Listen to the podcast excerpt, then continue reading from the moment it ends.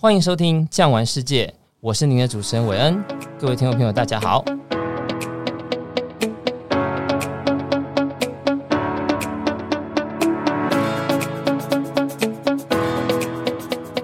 疫情过后，到底如何安全的旅游呢？遇到行程表中不喜欢的景点，是不是一定要待这么久？能够在幻想一破灭的时候我就离开吗？每一次自己规划行程的时候，老婆会嫌，父母会骂，旅伴呢还有莫名其妙的意见。哎，拜托，我也是付钱出去玩的好吗？今天讲完世界要给您一个一次解决上述困扰的方法，就跟我们一起来克制小团旅行吧。各位听众朋友，今天呢要来为您介绍克制小团这种非常流行又新颖的旅游方式。今天呢为您介绍了两个非常强大的达人。第一位呢，就是典藏旅游，深耕欧洲自由行三十年，曾获欧洲 PPT 网友好评，指名服务的彭总。彭总您好，各位听众大家好。另外一位呢，就是我们的好朋友佩文小姐。佩文你好，嗨，你好。哎，彭总啊，首先我想跟您请教一下，就是以您在经营欧洲或者是在针对不管是自由行啊，或者是克制小团的经验，那么自由行跟克制小团最大的不同点在什么地方呢？自由行其实我们大家的认知就是买好机票，规划好行程，然后最主要呢，交通工具都是以大众交通工具为主，也就是说，在没有任何领队带领之下，自己去完成全部旅程，我们就简单叫它自由行。那事实上，在自由行里面也很多有客人不方便的地方，比如说老人家，比如说小孩。事实上，搭乘公共交通工具对他们来讲是一个很大的负担，所以应该讲迷你小团。我认为跟自由行如果要讲他们的关系的话，迷你小团应该可以讲是自由行的进阶完成版。进阶完成版，诶，这个听起来就有点意思哦。而且以欧洲来说，您说的没有错，很多时候老人家光是要跨上那个高的要命的火车，其实就是非常的辛苦。那这样听起来真的跟我们的认知有很大的不同。但是欧洲啊。也算是语言比较不同的地方。那我想先请教一下佩文啊，以您对日本方面如此的专业，日本的话，大众运输工具如此的发达，而且其实说真的，比如说老人家的文化或者是小朋友的一些照顾方面，其实都比欧洲更为人性化。那为什么克制小团在日本也会被需要呢？其实很简单，是我们日本线的迷你小团就跟欧洲一样。越近的地方，越容易让亲子直接就是三天两夜、四天三夜带着小朋友或者是家长一起出门。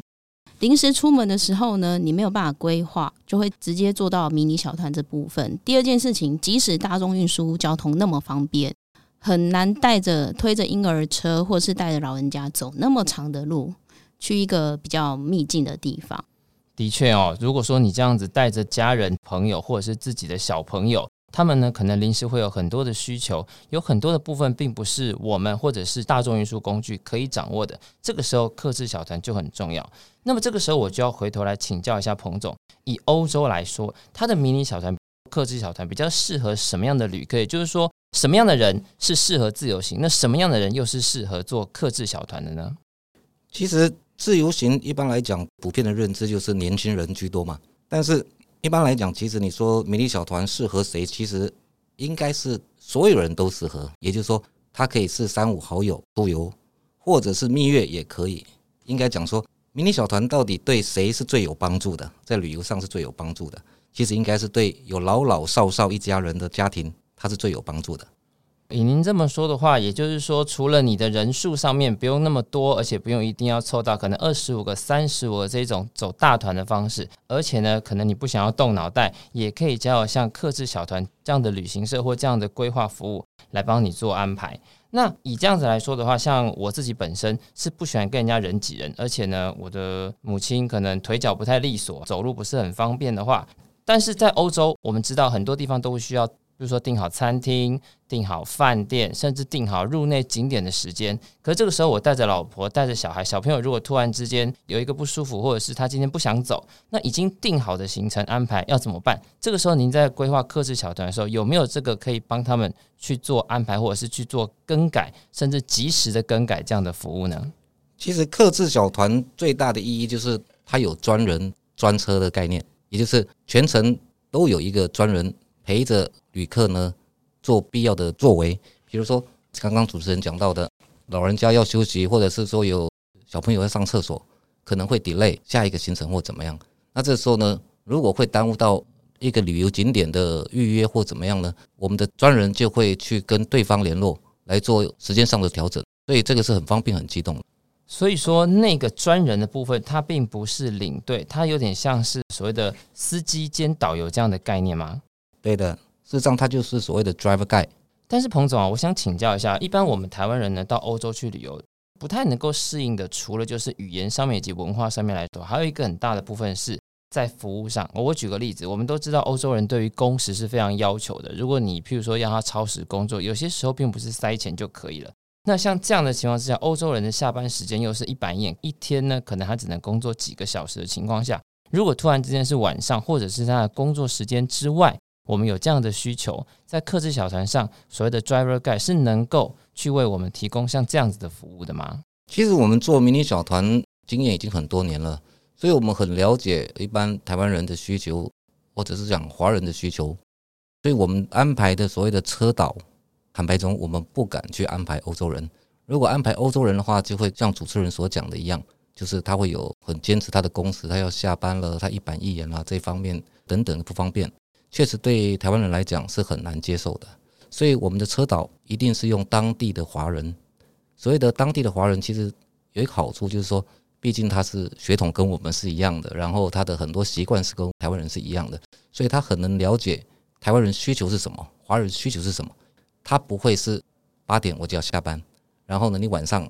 万一有什么急事也不是我的事。所以华人车导，这是我们在做欧洲迷你小团是很重要的，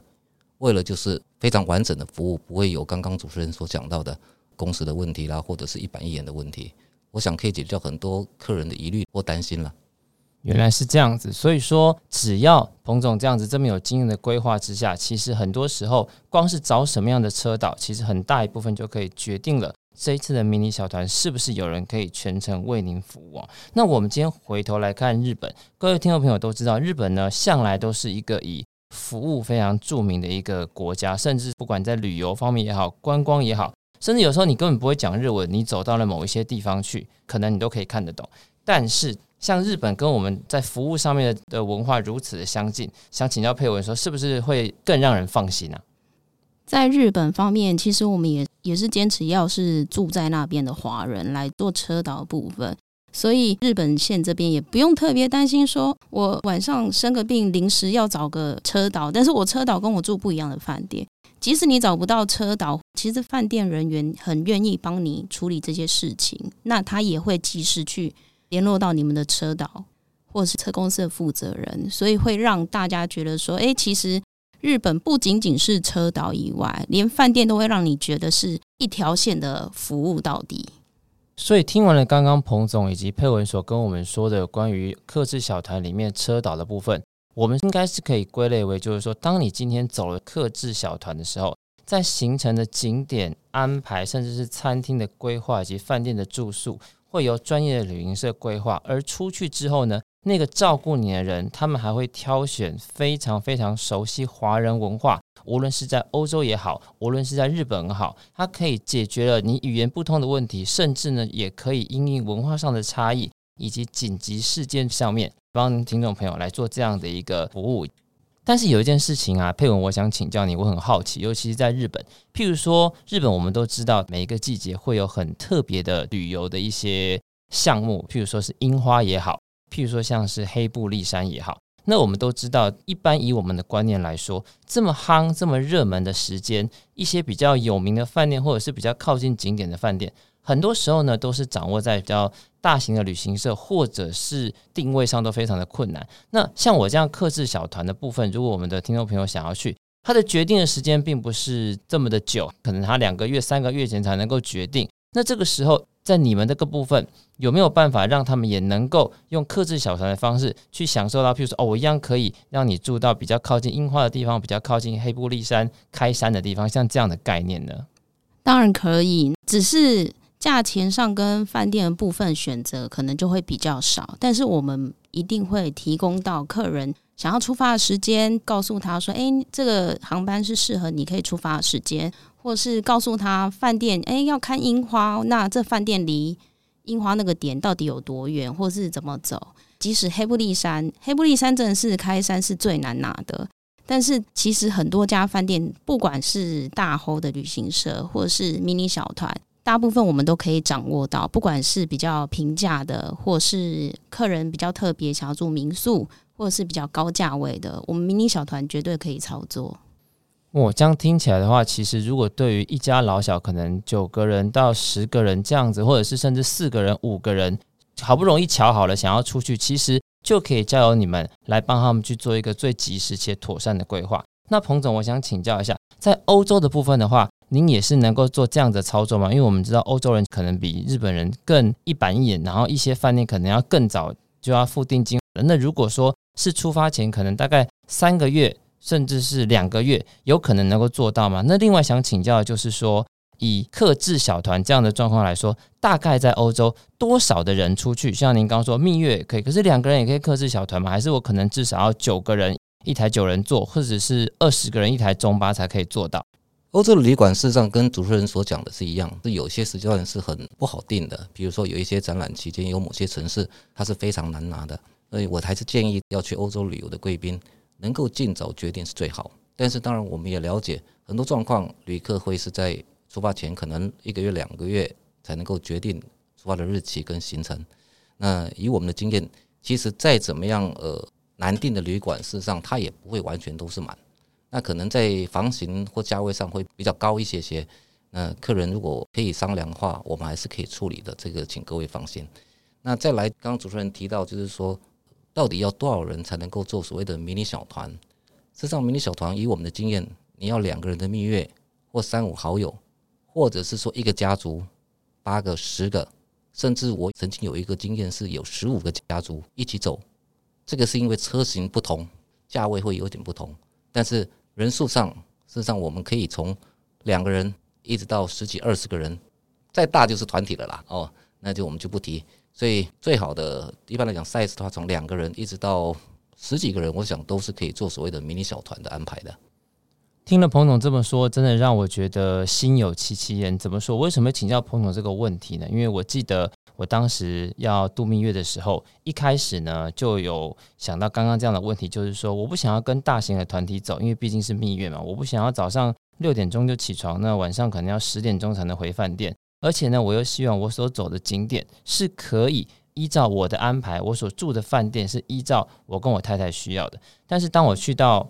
一些所谓的大型旅行社的时候，我所得到回应就是，他们看到我说：“哦，两位，两位是要参加团体吗？”我说：“哦，我想要请你们帮我规划一个就是迷你小团。”他们的眼神立刻就黯淡无光，并且告诉我说：“你这样会很贵哦，你这样子是什么都订不到，而且可能这样子我们没有办法帮你安排。”所以呢，曾经我因为这样子被打枪了好多次，所以这一次呢，能够访问到彭总，我真的觉得是很多。想要又自由自在旅行，又不想要跟别人在一起，非常大的福音。不过呢，我们还是要来帮听众朋友请教一下彭总一件事情，就是好，您刚说饭店 OK 没有问题，但是呢，像以机票来说，我们都知道可能在旅行的过程当中会有一些状况，譬如说今天在欧洲旅游的时候，我本来要从 A 地飞到 B 地，但是因为有一些任何的状况，机票上有问题了，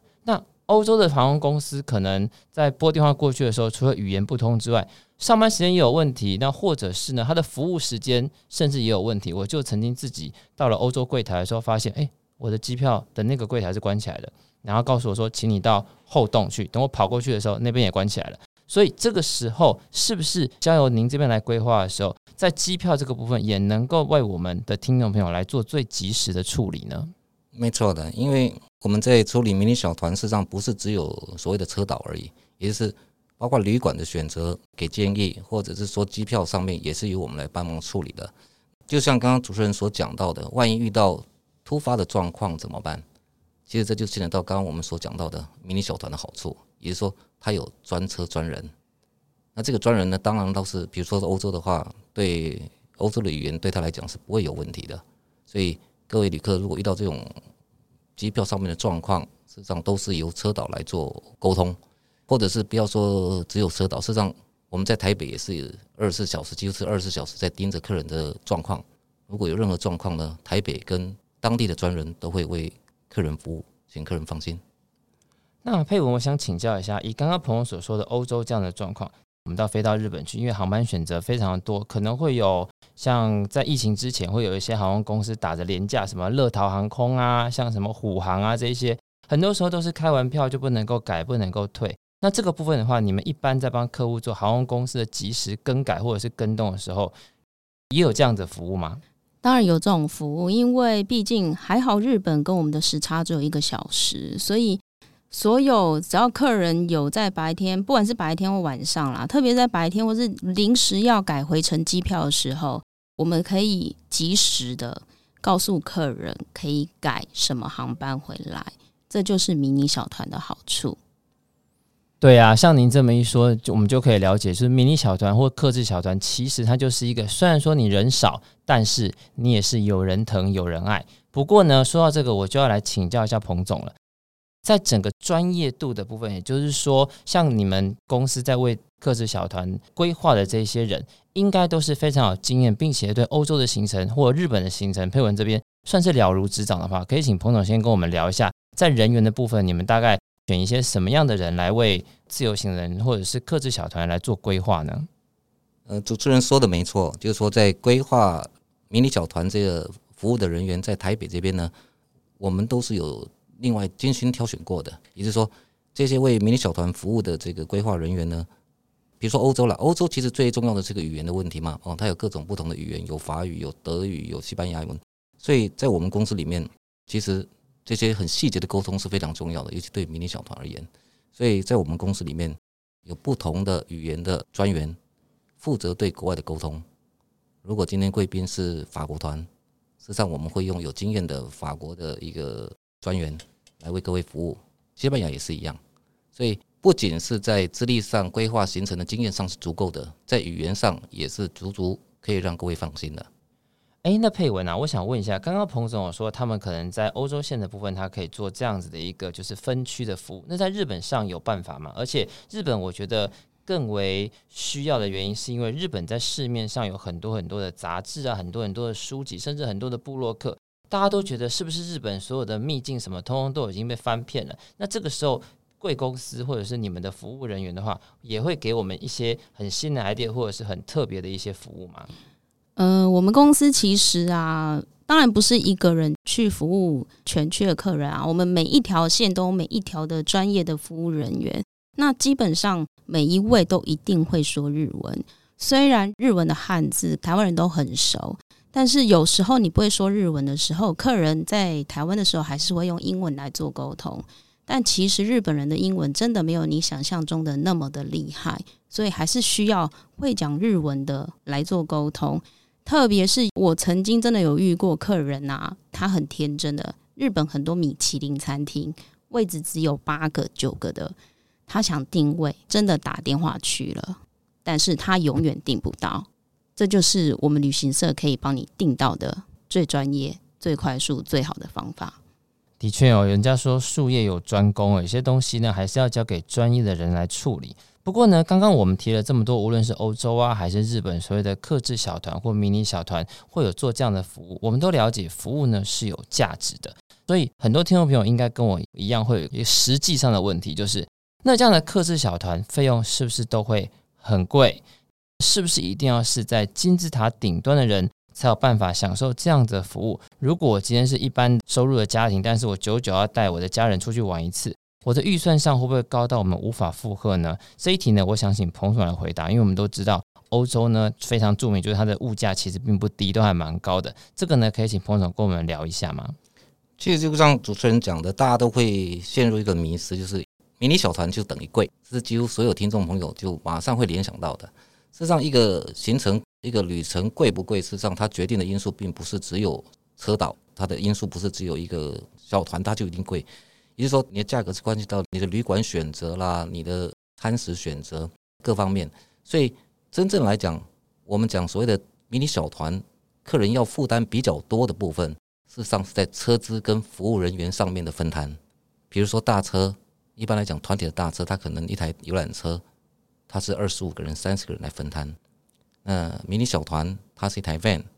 可能七人座的 van。如果是五个贵宾、四个贵宾来分摊，确实在车价上的分摊上会比较高一些，但是绝对不是像各位想象的迷你小团就等于贵，是会贵一些，但是那个幅度不是各位高不可及、遥不可及的，所以这点呢，请各位放心。而且啊，我相信以彭总或者像佩文这样子如此有经验的，应该也可以接受客户给你一个预算，然后呢，你在这个预算之内帮他端出一个最好的这个旅游行程，有点像是无菜单料理这样子的概念。我说的对不对，佩文？没有错，这就是我们的优势了。那么最后，我想请教两位啊，在两位这么长久的为客户规划所谓的客制小团的行程规划之中，有一个很重要的部分就是危机处理的部分呢、那我想请教一下，有没有什么样的案例，或者是你们曾经遇过印象最深刻的，可以跟我们听众分享一下？就是说，在当时呢，你们几乎帮客户完成了将近不可能的任务。这题呢，我想要请佩文现在跟我们分享一下。其实，在日本，不管是迷你小团还是团体，最常遇见就是客人把护照遗失，或者是客人在旅途当中他的金钱被偷了。导致下一个旅程没有钱可以用，这个时候对于日本线来讲是蛮简单可以去处理的。那我曾经遇到一个比较特殊的状况，就是他在回程的飞行的途中，那已经没有车导了嘛，等于说飞行的途中只有那一家族的人才会在飞机上。某一位客人在飞机上临时身体有状况，所以飞机原本是从东京要飞回台湾，那飞机临时降落在日本的某一个点上面，下降之后呢，毕竟客人也是没有车导，当然慌张。在晚上差不多八点多的时候，立刻打电话回到我们专人这，所以我们就立刻帮他处理，就是找专人透过自己的关系去找航空公司去帮他处理客人送医的状况，还有隔一天从台湾再派一个会讲日文的，直接到现地去处理客人的病情。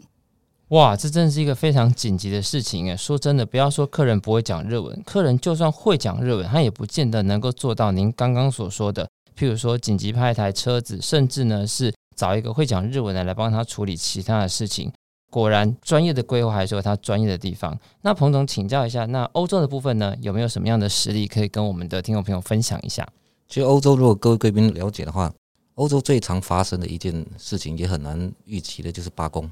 罢工就是欧洲旅游最大的痛。那在我们经验里面，这方面坦白讲经验也蛮多的，呃，比较可悲哦。但是这个是无法避免的。有一次的经验也是这样子，有一家老小，爷爷奶奶、爸爸妈妈两个小孩，一家七口。那天是要从巴塞隆纳飞米兰，结果呢，当天他不是航空公司罢工，他是所谓的航管人员罢工，也就是航管人员罢工等于你机场瘫痪的，是不可能动的。所以呢，那天也是到机场以后，确定是航管人员罢工，飞机完全不能起降。幸好他是迷你小团，我们的专人车导呢就帮他们安排了，跟航空公司直接洽谈，安排了隔天的飞机，让他们飞过去米兰。那在当天呢，他留下来呢，在那个巴塞隆纳呢，也当场赶快找了一个旅馆让他们入住，然后再联络下一站的米兰的旅馆，告诉他们会晚一天入住。所以这个危机处理对迷你小团来讲是非常方便、非常重要的一部分。的确哈，我们呢，譬如说在做迷你小团的时候，最害怕、最害怕其实就是路上的紧急状况。到时候呢，呼天喊地、求爷爷告奶奶都没有人可以帮忙。这个时候呢，如果像彭总或佩文这样子，在规划上不单单是事前的规划，可以帮我们把行程规划好、饭店规划好、餐厅规划好，甚至呢，在紧急事件的时候呢，也能够让我们不会觉得好像是次等公民一样，在机场或者是在路边非常焦急的等。所以，客制小团其实呢。为什么会是疫情之后非常非常新型的旅游方式？所以，听众朋友听完了今天这一集之后呢，记得下一次要出去旅行。疫情之后，如果你不想要再人挤人，你想要得到你的家人、你的朋友、你的老婆的赞赏，你想要得到一个完美的旅程的时候，请记得把克制小团放在你的 list 上面。如果您喜欢今天的内容，别忘了订阅、给五星好评哦。也欢迎到各大平台留言。今天非常谢谢彭总，也非常谢谢佩文，感谢您的收听，我们下期见，拜拜，拜拜。本节目由巨匠旅游制作播出。